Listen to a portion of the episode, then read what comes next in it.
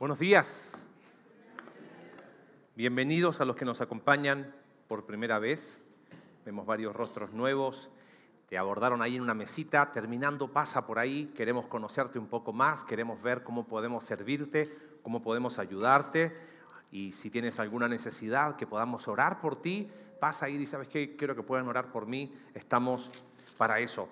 Si tienes tu Biblia física y si no, saca tu celular. Eh, capítulo 10 de Mateo. Seguimos con, estudiando este increíble libro y hemos aprendido que llegó el rey, presentó sus credenciales, llamó a sus primeros compañeros, estableció su programa de gobierno en el Sermón del Monte, dejó clara su autoridad y él dijo, mira, mi autoridad no deja indiferente a nadie.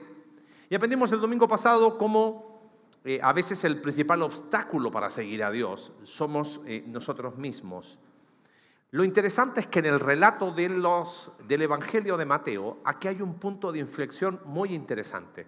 Porque es como que ya llegó el rey, como dije, ya presentó sus credenciales, ya dice, estos son los valores del reino, esta es la forma en que vamos a llevar adelante, pero ahora llegó el momento de la acción.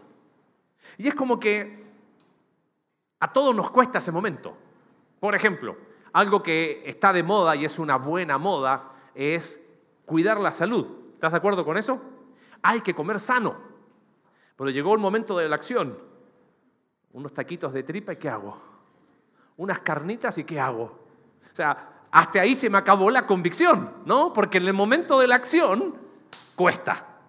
Y es como que Jesús los va llevando y les dice, ustedes los he invitado a mi reino, ustedes son parte de este reino, pero llegó el momento de la acción. Y a veces ahí es donde la mayoría de nosotros nos trabamos. Es que la vida en el reino es una vida en misión. Eso es algo que es bueno que lo abracemos. Porque uno diría, ¿cómo es la vida en el reino de Dios? Es una vida donde vengo el domingo a la iglesia y vuelvo en ocho días. Esa no es la vida en el reino de Dios. ¿Qué es la vida en el reino de Dios? Ah, venir a la iglesia y, hacer muchas cosas. Tampoco esa es la vida en el reino de Dios. La vida en el reino de Dios es una vida en misión. Y cuando nos referimos a una vida en misión, es a entender que hemos sido salvos con un propósito. Que así como hemos recibido, también entregamos.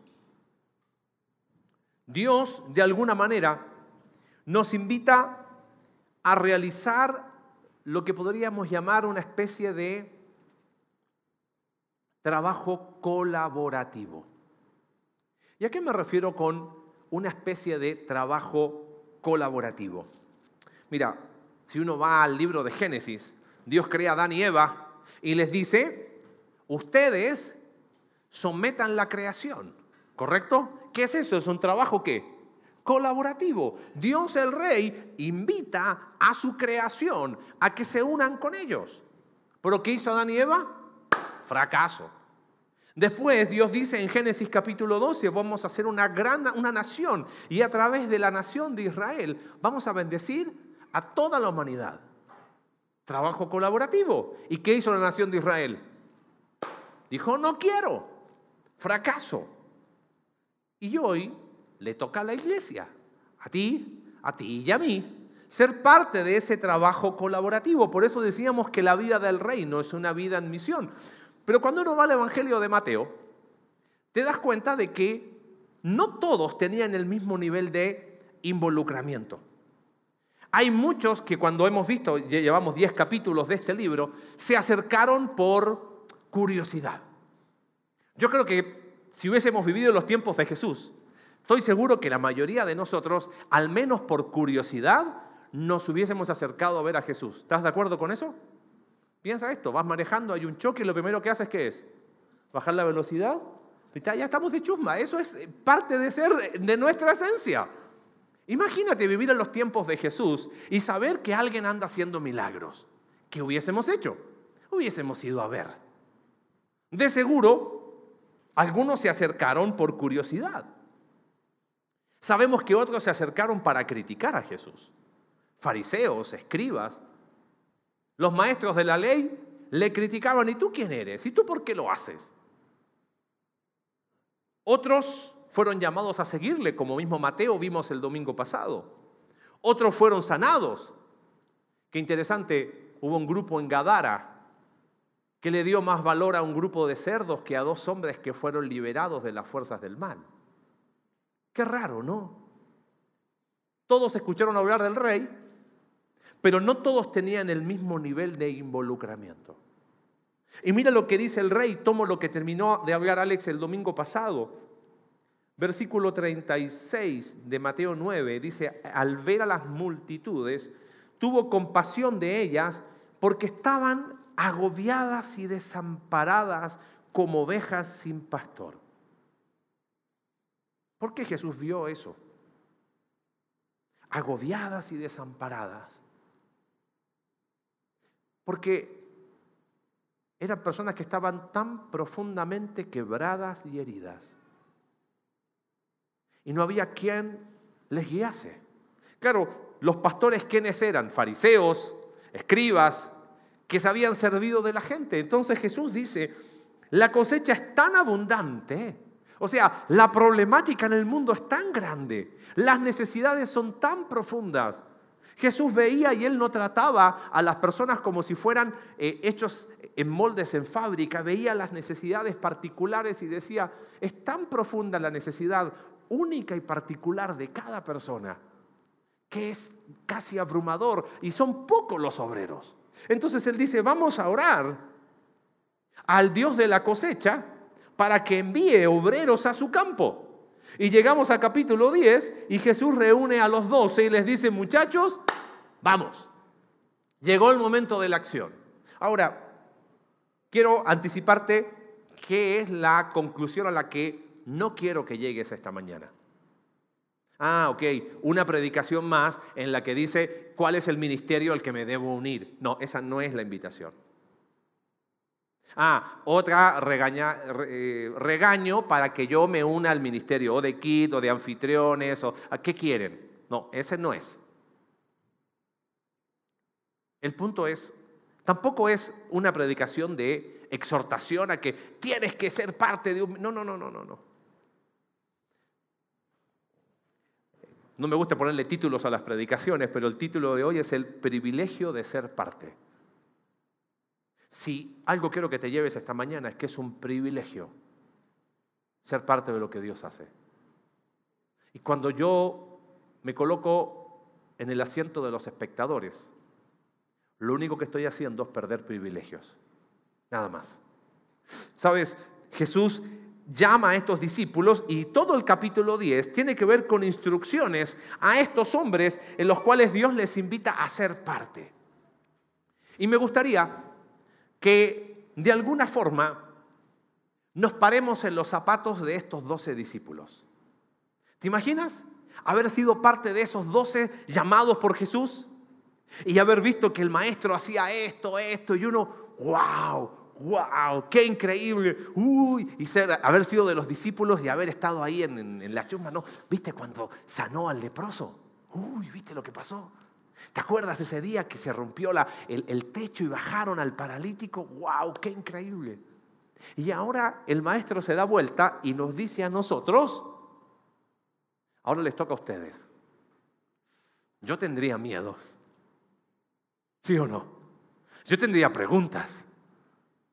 Ay, Jesús, pero si tú has podido solo hasta ahora, no nos necesitas. Y es verdad, Jesús no nos necesita. Pero Él decidió hacer un trabajo colaborativo con nosotros.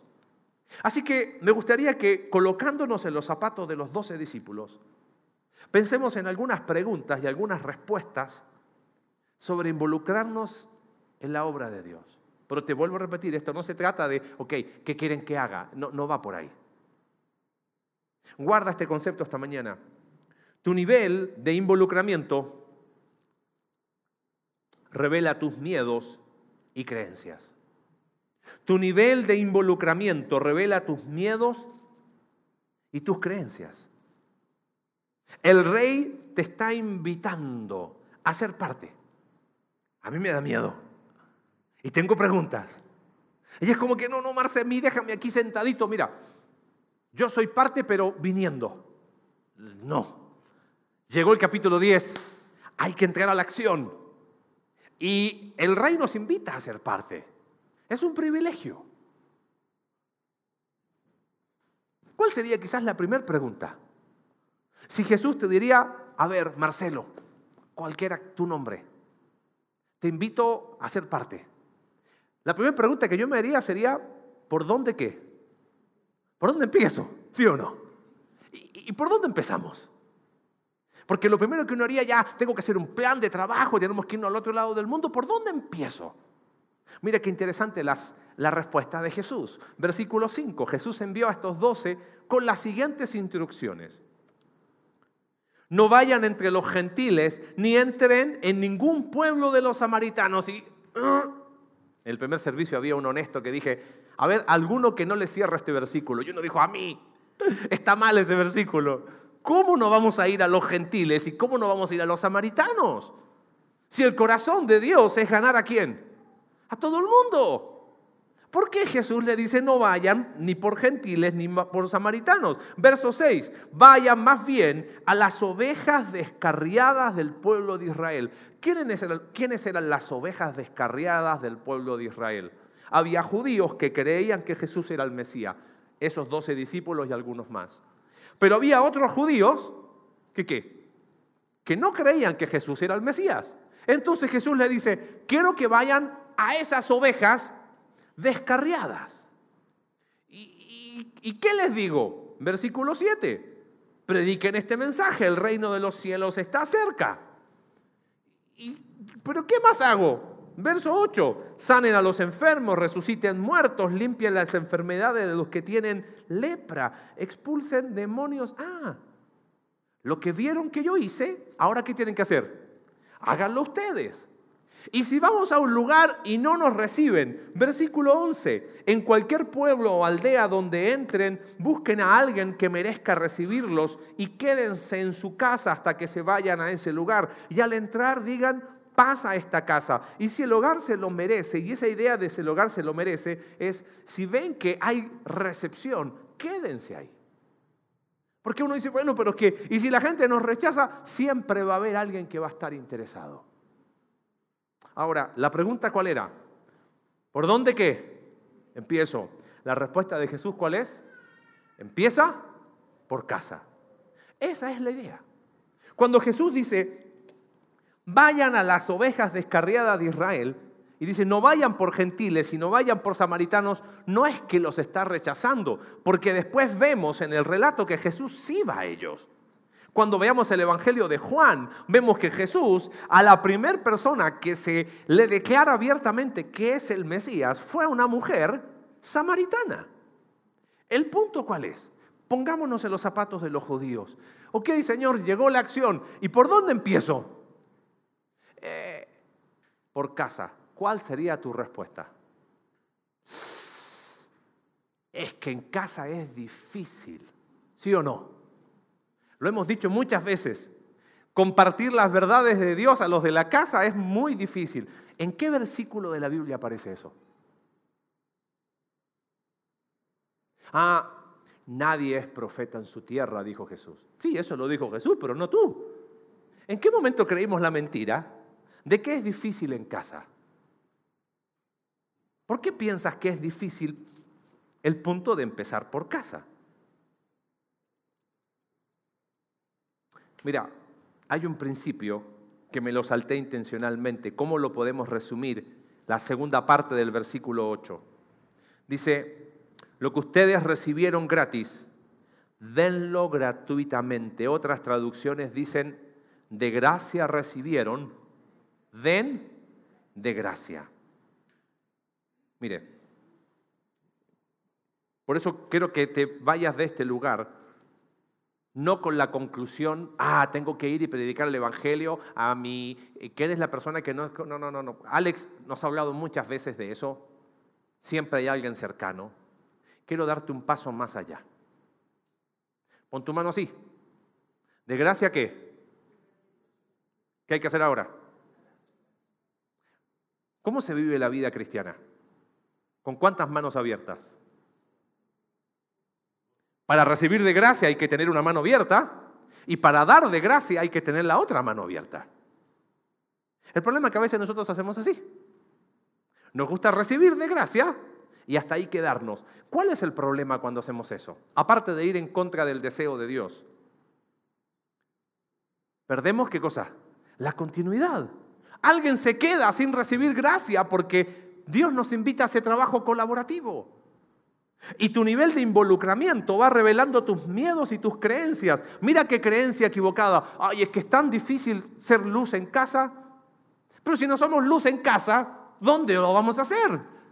Si, en casa no vivimos las verdades del Evangelio, por eso te quiero ir más allá de predicar el Evangelio. La misión de nuestra iglesia es vivir en comunidades transformacionales que encuentran su identidad en Cristo. ¿Dónde vamos a vivir la transformación? En casa. ¿Dónde vamos a hablar de transformación? En casa. ¿Por dónde vamos a, dónde vamos a empezar a hablar del Evangelio que es capaz de transformar lo más profundo del corazón. Con tu esposa y tu esposa te va a decir, si yo te conozco, vives igual toda la vida, ¿Qué, ¿qué, vienes a decirme a mí de transformación? Anda a hablar afuera. Por eso estoy convencido de algo. Siempre va a ser más fácil hablar de la transformación con un perfecto desconocido. Siempre. Estoy convencido de eso. No, no es fácil ir. Sí, yo sé que no es fácil ir al campo misionero del otro lado del mundo. Pero sí es fácil hablarle a un desconocido, porque no te conoce. Pero anda a hablarle de la verdad, de la transformación del Evangelio a tu papá. Anda a hablarle a tu hijo que cree en el Evangelio, de que el Evangelio es poder transformador. Y te va a decir, tú me vienes a hablar, papá, a mí de transformación. Entonces, ¿sabes qué? Cuando llega el momento de involucrarnos, ¿eh? no tengo autoridad moral, tu nivel de involucramiento revela tus miedos y tus creencias distorsionadas. Pero en vez de, bueno, si tengo que empezar por casa, quizás el primer lugar donde tengo que empezar soy yo mismo. Y estamos frenados por miedos y creencias distorsionadas y nuestro nivel de involucramiento es tan pequeño porque no nos damos cuenta que tenemos que empezar por casa. Mira,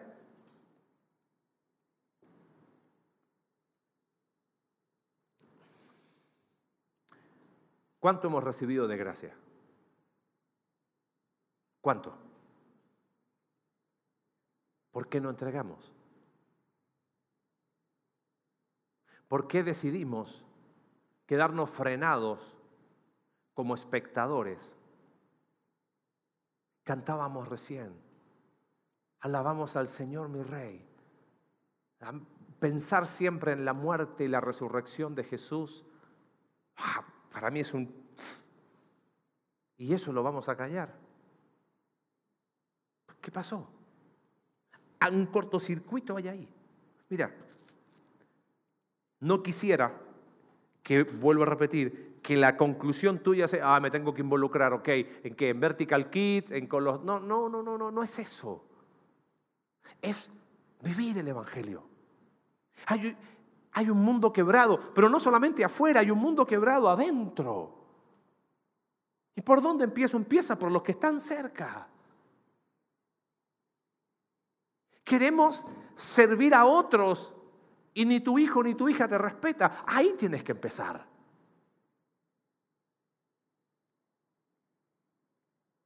Hemos menospreciado la invitación a ese trabajo colaborativo. ¿Sabes? Yo a veces siento que nos involucramos en cualquier cosa que nos entusiasma. ¿Sí o no? Deporte, hoy toca partido, ¿eh?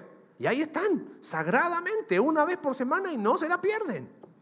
Me involucro en el gimnasio, me involucro en la música, me involucro en la... ¿Cómo se llama? ¿Tanda? ¿Sí, no? Y sí, porque así todo lo... Pero cuando recibo y nos involucramos en la tanda y eso es sagrado. Y ahí sí me, me clavo y estoy súper involucrado. Pero involucrarnos en hablar de las verdades del Evangelio, involucrarnos para vivir las verdades del Evangelio, nos involucramos en cualquier cosa que nos entusiasma. Sabes, si algo me anima de la iglesia en la cual somos parte, es que son cada vez más los que dicen yo quiero ser parte. Y eso me anima. Pero lo más peligroso es la generalidad. Acá se trata de todos y cada uno. Es como que me involucro en mi proyecto de vida, en lo que yo quiero, en mis sueños, en mis cosas. Y el reino de Dios, ah, que lo haga Dios, porque es de Él. Pero Dios nos invitó a un trabajo colaborativo. Y a veces decimos, ¿por dónde empezar? Empecemos por casa. Valoremos lo que hemos recibido y eso es lo que vamos a dar. Mira, eh, las necesidades están más cerca de lo que crees. Más cerca. Cosa de abrir los ojos. Ora por el liderazgo de la iglesia. Estamos viendo lugares cerca donde ser de bendición. Ya se anunció el viaje en diciembre al Salvador. Mira, desde una pequeña iglesia en el pueblito pudimos ser de bendición en otro país. Pero aquí en nuestro municipio, en este lugar, hay necesidades. Y estamos conociendo personas que están sirviendo a Dios en la trinchera y queremos ser parte. Pero para que podamos sumarnos a eso, necesitamos antes personas que digan, yo estoy.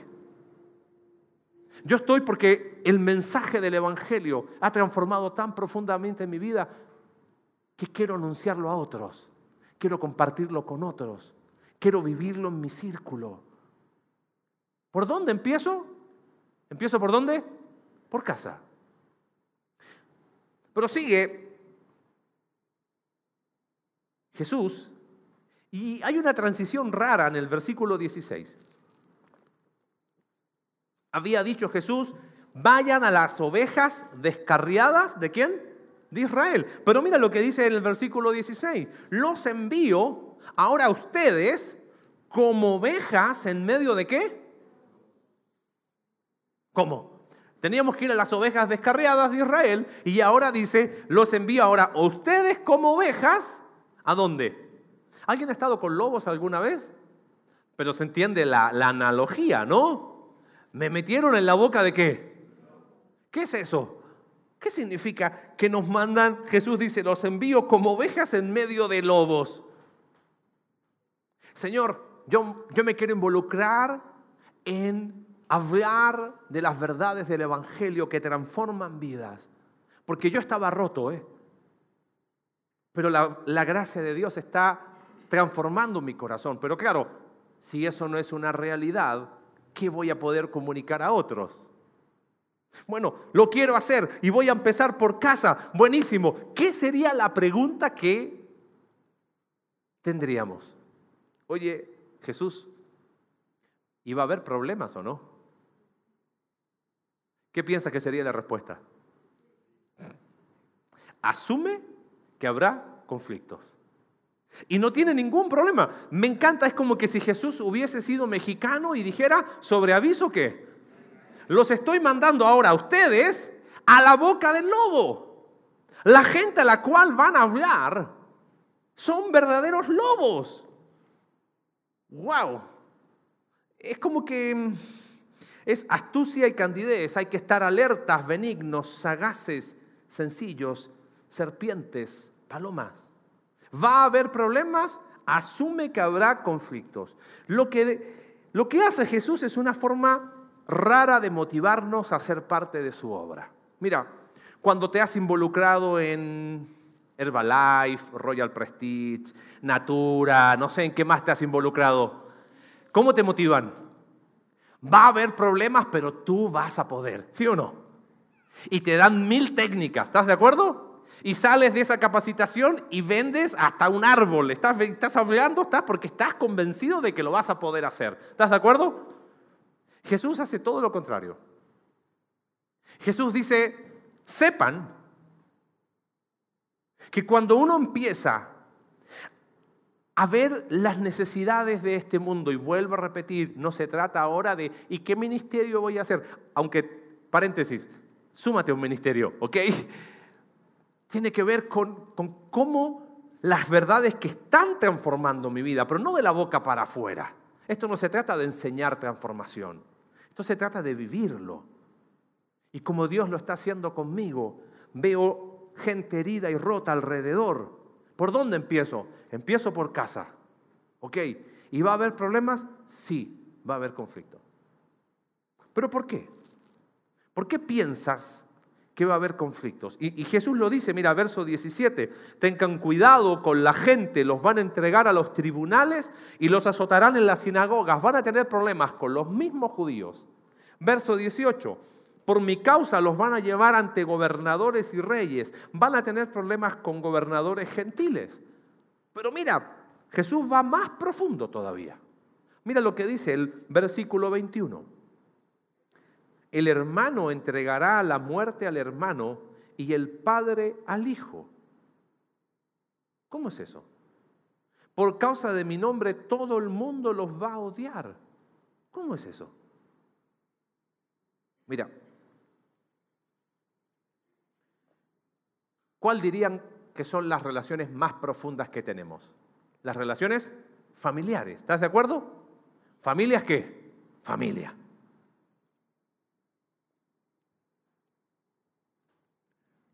Cuando tú te empiezas a involucrar en el reino de Dios, pero vuelvo a repetir, no me refiero a, obvio que vas a tener problemas con tu familia si vienes lunes, martes, miércoles, jueves, viernes, sábado, domingo a reuniones a la iglesia.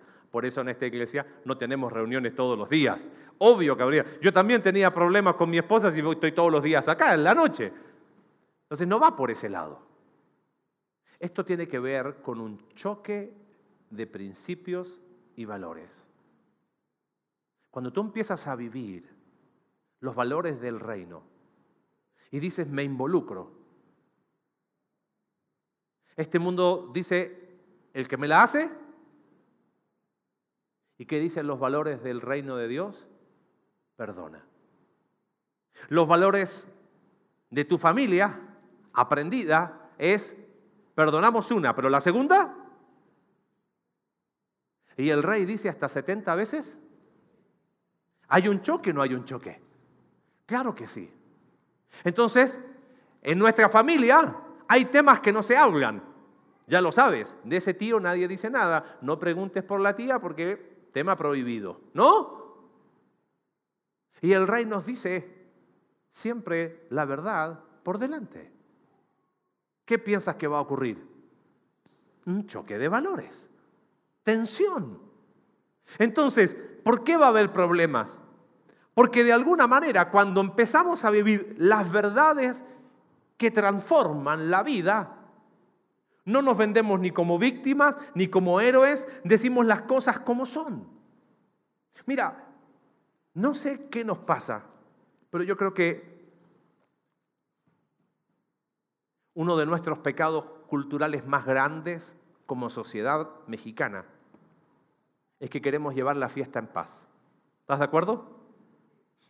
Amigo, yo me quiero llevar la fiesta que... ¿Tú sabes qué? Llegas a casa y ni quieres hablar con tu esposa y tu esposa lo único que quiere es hablar contigo porque tiene mil problemas para hablar, pero tú quieres llevar la fiesta en qué? Te puedes en modo... Eh, listo. Tú sabes que hay problemas con tus hijos. Y tienes que hablar esos temas incómodos con tus hijos. No puedes pretender a los 18 años decirle, hijo, tengo que hablar contigo sobre la abejita y las flores. No, a los 5 años ya le enseñaron, en la escuela, en el kinder. Y tú como papá y mamá, como avestruz. Pero prefiero llevarme la fiesta en paz. No quiero hablar. Porque lo que queremos hacer es evitar conflictos. Me llama la atención que a la primera de problemas la gente huye. Hay una diferencia, mejor me voy. Hay un problema, no hablo más. Y Jesús dice, gente, les invito a ser parte de algo enorme. Ir por este mundo compartiendo las verdades que transforman la vida. Porque como están transformando la tuya, y eso espero, pueden transformar la vida del mundo que está roto. Y tú dices, pero es que eso me va a traer problemas. Y sí, ¿Y qué esperabas? Que no hubiese problemas. ¿No será que me freno a involucrarme Porque como dijimos, tu nivel de involucramiento revela tus creencias y tus problemas. Quizás tienes la creencia distorsionada que lo mejor es llevarse la fiesta en qué? Te puedo decir algo, esa idea es diabólica. Bienaventurados los pacificadores.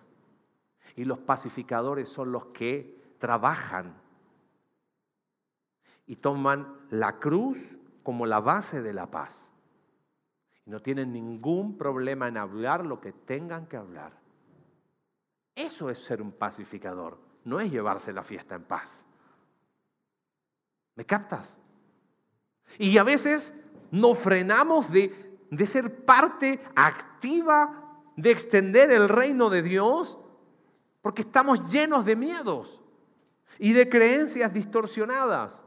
Jesús se encarga de decirte, ¿por dónde empiezo? Empieza por casa. ¿Y, ¿Y, va a haber problemas? Sí, asume que va a haber conflictos. Bueno, sigamos con el pasaje porque hay una tercera pregunta que quisiera responder. Verso 26. Dice, así que no les tengan miedo porque no hay nada encubierto que no llegue a revelarse. Jesús les está diciendo, van a hablar cosas falsas de ustedes. Van a decir, ya les lavaron el cerebro a estos evangélicos. Ya te pusiste fanático con eso de la transformación, ya listo, cambia el tema. Y Jesús dice, no hay nada escondido que no llegue a conocerse. Así que, fíjate, no tengan miedo. Verso 28. No teman a los que matan el cuerpo, pero no pueden matar el alma. No tengas miedo, tu eternidad está garantizada. Verso 31. Así que no tengan miedo, ustedes valen mucho, valen más que muchos gorriones. ¿No te llama la atención que tres veces habla no tengan miedo? Volvemos a los zapatos de los discípulos. El rey te dice, llegó el momento de involucrarse, llegó el momento de la acción. Llegó el momento de hacer un trabajo juntos. Y quizás la primera pregunta es, pero Señor, ¿por dónde vamos a empezar? ¿Vamos a empezar por dónde? Por casa. ¿Y va a haber problemas? Sí. Pero hay algo que quizás es el mayor freno. Hacer parte activa de la obra de Dios. Vuelvo a repetir, cuando me refiero a parte activa de la obra de Dios, no es que ahora vayas a un ministerio es a, ver el mundo roto y quebrado y decir, yo te puedo contar lo que Dios está haciendo en mí. Pero claro, si, si tú has evitado hablar de transformación y has querido reformarte en tus fuerzas, si rechazas los recursos de la gracia de Dios, nunca me voy a involucrar. ¿Qué, ¿Qué le voy a decir al otro si yo sigo con mil asuntos pendientes? Pero quizás hay una última pregunta que creo que es el gran freno para dejar de ser un espectador y pasar a ser alguien activo. ¿Qué hago con mis miedos? A mí me hubiese dado miedo haber sido parte de esos doce y haber escuchado las instrucciones de Jesús. Jesús dice tres veces, no teman, no teman. Ustedes valen más que muchos gorriones. Y es muy interesante porque Dice, verso 29, no se venden dos gorriones por una monedita. Sin embargo, ni uno de ellos caerá a tierra sin que lo permita el Padre. Y Él les tiene contados a ustedes aún los cabellos de la cabeza. Así que no tengan miedo. Siempre me, ha generado conflicto porque los que nos estamos quedando sin pelo está complicado, ¿no? Y, y a veces pensamos que esto es una promesa de que Él nos va a cuidar siempre. ¿Es una promesa así? ¿O es una promesa para los que están qué? Involucrados, no tengan miedo, yo los cuido. Así que, ante la tercera pregunta, ¿qué hago con mis miedos? La respuesta es una sola, confía que Él siempre estará. Mira, yo creo que, vuelvo a repetir, si algo nos frena para dar ese paso a ver, lo digo de otra manera, devuelvo. Vivimos llenos de miedos. ¿Estás de acuerdo con eso? Y a veces decimos, no, no, a mí no me da nada miedo. Bueno, ¿y por qué no te involucras? Eh, miedo.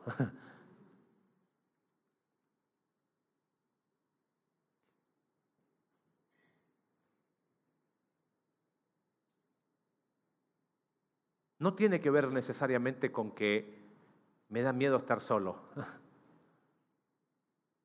Yo creo que hay miedos mucho más profundos. Tan profundos que mira a dónde llega Jesús. Quiero leerlo para que te des cuenta. Verso 34. Es raro lo que dice Jesús. Dice, no crean que he venido a traer paz a la tierra.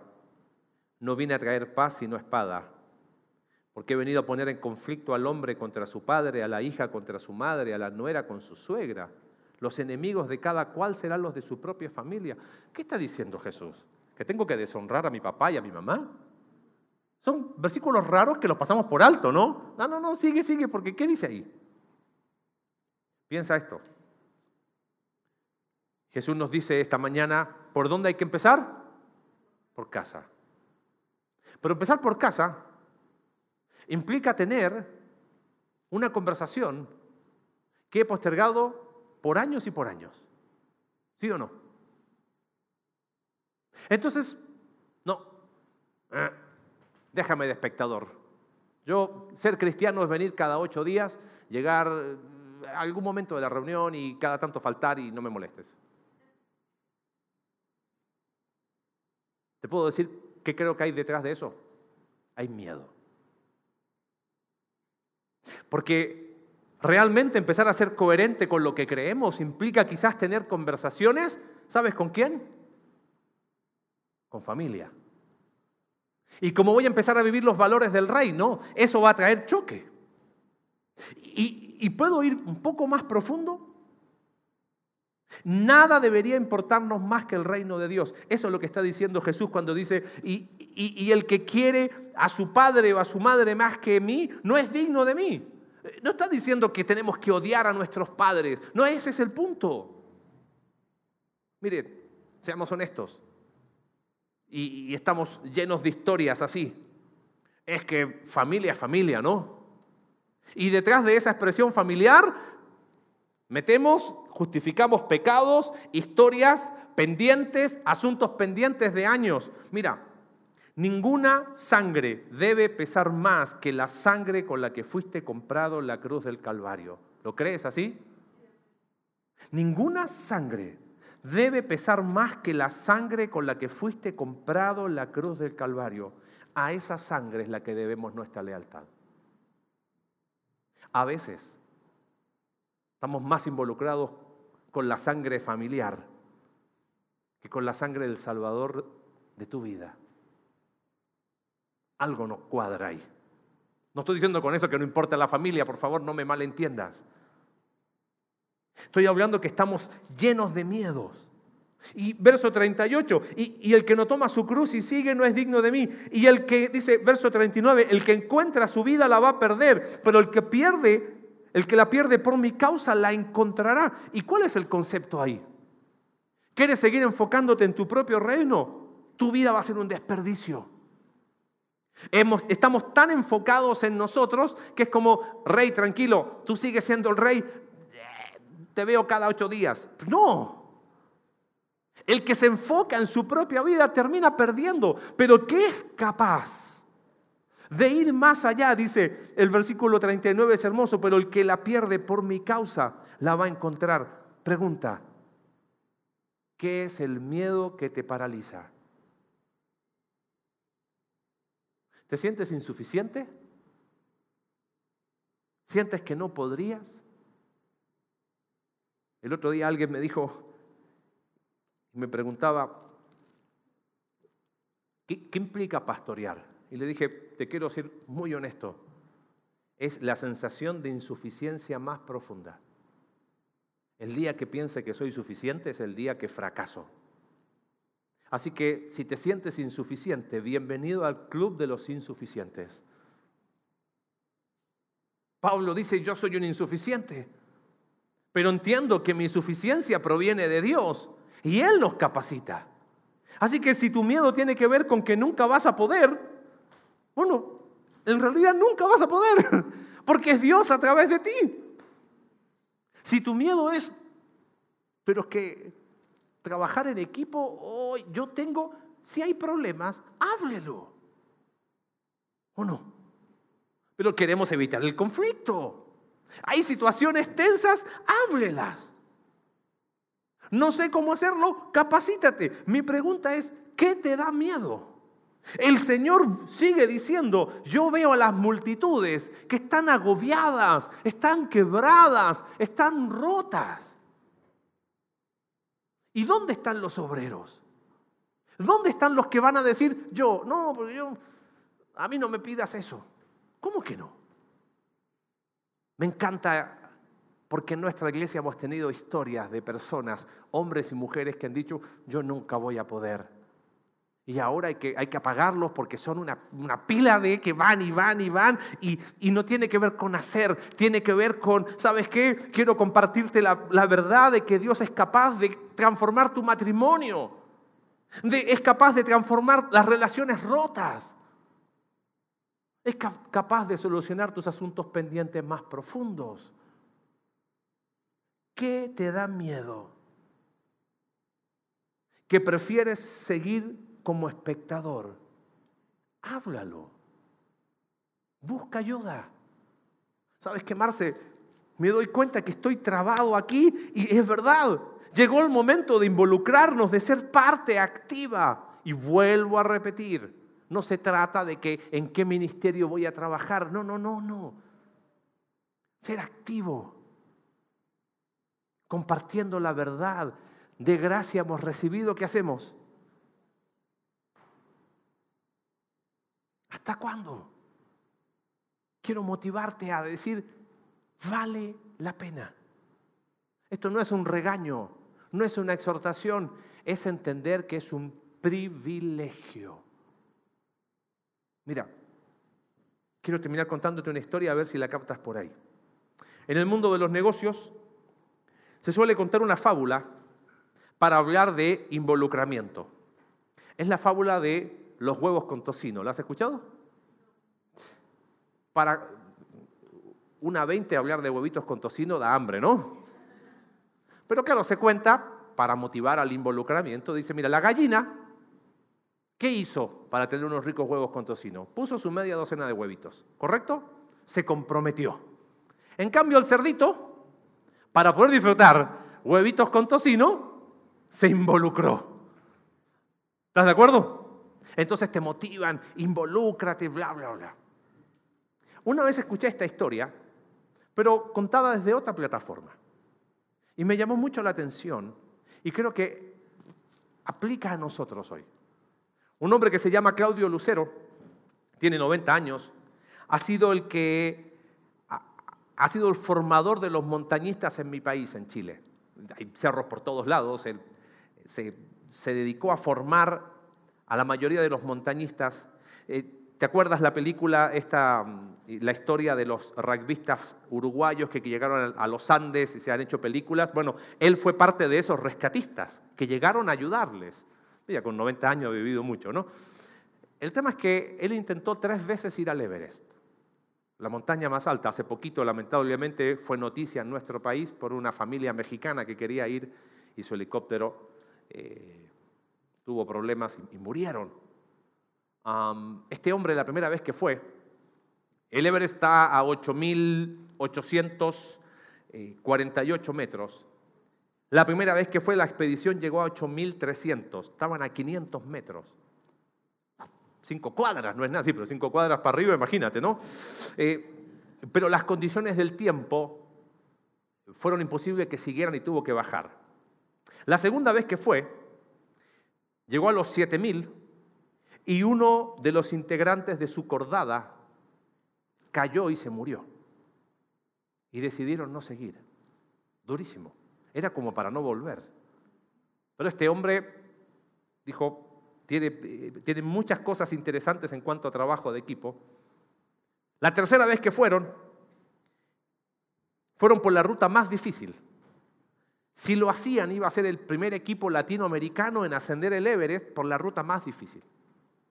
Llegaron a 8.300 metros, habían 10 listos para subir, el primero ya era un hombre ya a esa altura de unos 65 años, así que él sabía que era su última oportunidad. 60, 65 años. Y uno de su equipo se empezó a sentir mal. Entonces tienen radios, llaman por radio al médico que estaba en el campamento a unos 6.000 metros y le dicen, mira, uno de los nuestros está con algunos problemas, estos son los síntomas. Y el médico le dice, esos síntomas son de un edema cerebral. Así que o lo bajan ahora o él se muere. Así que este hombre dijo, yo lo bajo. Y todos lo se dieron vueltas, pero ¿cómo? Esta es tu última chance. Si tú bajas, bajamos todos. Y él dijo, no, no, no, no. Si llegamos acá es porque somos un equipo. Y yo estoy involucrado en esto. Y si me toca bajar para salvar la vida de ese, lo voy a hacer. Así que bajó y salvó la vida de su amigo. De los nueve que quedaron, como era la ruta más difícil, solo tres pudieron llegar. Lo interesante es que cuando llegan se comunican por radio con el campamento base y este hombre que no llegó decía, llegamos, llegamos equipo. Fuimos parte, decía, el primer equipo latinoamericano, todo, todo un continente está ahí arriba con ustedes. Llegamos, nunca más historias de fracaso, nunca más historias a medias, decía, un triunfo total. Lo hicimos.